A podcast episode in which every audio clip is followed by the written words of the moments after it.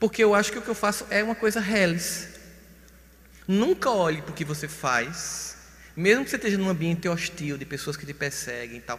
Mas pense, mas o que eu faço tem dignidade. Para além do ambiente, eu posso agir com dignidade. Então eu vou ser forte. Eu vou ter altivez. Olha o que, é que a altivez faz: a força do bem. Na luta pelos direitos civis americanos, uma mulher negra entra num ônibus. Na época, os negros não podiam sentar na frente. Mas caso o ônibus estivesse vazio, eles podiam até que sentar. Só que se os brancos chegassem, eles eram obrigados a ir para o fundo do ônibus. Teve um dia que uma mulher decidiu ficar, o pessoal branco entrou, ela disse: Não sai. Ah, você sai. Sai não. Claro, ela foi presa. Aquele caso se tornou público nos Estados Unidos e pipocou a luta pelos direitos civis. Um dos muitos casos que pipocou a luta pelos direitos civis. O que é que os negros fizeram? Vamos fazer o seguinte: vamos a pé para o trabalho. O bem tem que ser forte. Passaram um ano inteiro, todos os negros nos Estados Unidos, sem pegar um ônibus. Você imagina o que é você trabalhar aqui em Olinda e morar para lá de Boa Viagem e ir a pé? Para quê? Porque tem que ter força para o bem se instalar.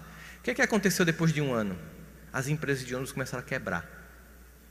O que é que elas fizeram? Acabou a ideia de que você não deve sentar onde você quiser. Foi um ano de luta e de força.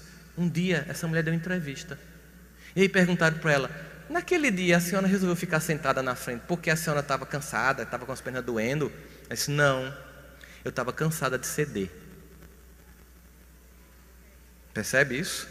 Eu estava cansada de ser olhada com menosprezo. O mundo pode até olhar para você com menosprezo, mas você não pode se menosprezar. As pessoas podem até olhar para você como incompetente, dizer que você não vai dar para nada, mas você não tem o direito de fazer isso com você. Porque para mudar a psicosfera do planeta, os bons têm que ser fortes. Você tem que ter coragem de dizer: Eu sou contra o aborto, porque é assim que eu penso. Você tem coragem de dizer assim: Eu sou cristão, sigo o Evangelho de Jesus. Todo mundo aqui está roubando as coisas no departamento. Eu não vou fazer isso. Porque eu tenho que ser forte. Você vai ser motivo de quê do trabalho quando você começar a mudar? Chacota. Você vai ser sabotado. Você vai ser isolado. As pessoas vão lhe criticar. Você vai perder o direito de pertencer ao grupo. Porque o grupo está com o pacto da mediocridade, da sacanagem do cotidiano. Você vai chegar cedo, na hora que tem que começar, vai sair na hora que tem que terminar e vai trabalhar. Fazer o que tem que ser feito. E acredite, acabou o remédio para dormir, porque sua consciência está tranquila. Simples assim.